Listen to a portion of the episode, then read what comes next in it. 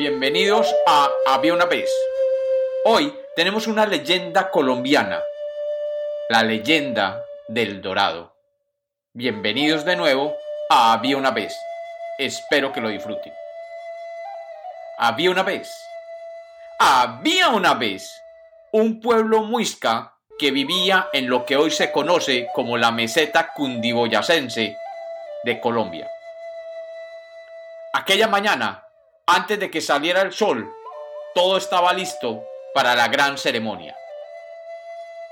Días antes, el Zipa, regente de los muiscas, había muerto, y un nuevo Zipa iba a tomar su lugar, mediante una ceremonia que significaba su coronación. El escenario no podía ser más bello y majestuoso. La laguna de Guatavita, el lugar sagrado para los muiscas. La laguna, un cuerpo de agua de color verde esmeralda, lo esperaba con sus aguas cristalinas y tranquilas. La laguna, con su forma circular casi perfecta, está enclavada entre las laderas de tupidos y verdes helechos y tachonada de árboles siete cueros, matas de moras y racimos de dientes de león. Toda esta vegetación, dispuesta con toda la sobriedad que una ceremonia de coronación amerita. Como era costumbre, la coronación de un zipa se hacía con todo lujo. Lujo como en ninguna otra parte del mundo se podía ver. El oro y las esmeraldas eran las invitadas a este espectáculo. De la población de Bacatá, vivienda del Zipa, salía el cortejo que traería al Zipa a su cita con la inmortalidad.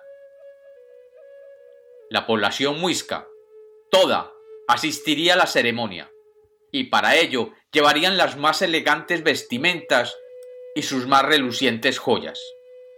Cada familia llevaba sus vasijas, mantas y ofrendas de oro y esmeralda para congratular al dios supremo Chipchacum y a la diosa de las aguas Badini y acompañar a su nuevo soberano. Las mujeres de las aldeas habían preparado la comida a base de maíz que les servía de sustento y vasijas de licor de maíz fermentado hacía de acompañante. Todo pues estaba dispuesto para recibir al joven heredero, el nuevo Zipa. Los tambores, los fotutos y los caracoles comenzaron a sonar mientras el soberano se acercaba a aquel ojo de agua color verde esmeralda.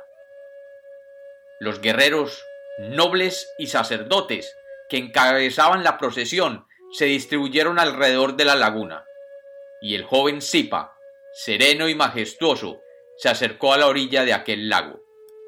El sacerdote de la laguna, ataviado con su más bello ropaje y sus plumas multicolores, extendió los brazos al cielo y el pueblo cayó en silencio. Un grupo de mujeres se acercó al joven Zipa y despojándolo de sus ropas, comenzó a untarle una sustancia pegajosa por todo el cuerpo. Luego, un grupo de jóvenes, con juncos de madera, y cuencos con oro en polvo comenzaron a soplar el oro sobre el cuerpo del joven soberano hasta que cada milímetro de su cuerpo quedó cubierto con una capa de oro.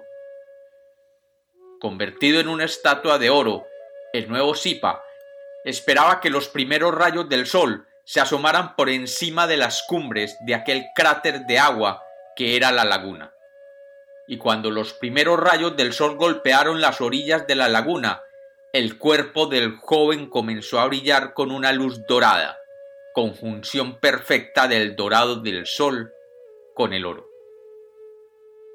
Luego subió a una balsa de madera totalmente recubierta con polvo de oro, y las ofrendas de oro y esmeralda se pusieron a su alrededor. Luego, ceremoniosamente, la balsa se deslizó hasta el centro de la laguna y allí el Zipa invocó a los dioses protectores y a la diosa de la laguna, para luego, de un salto, zambullirse en sus aguas.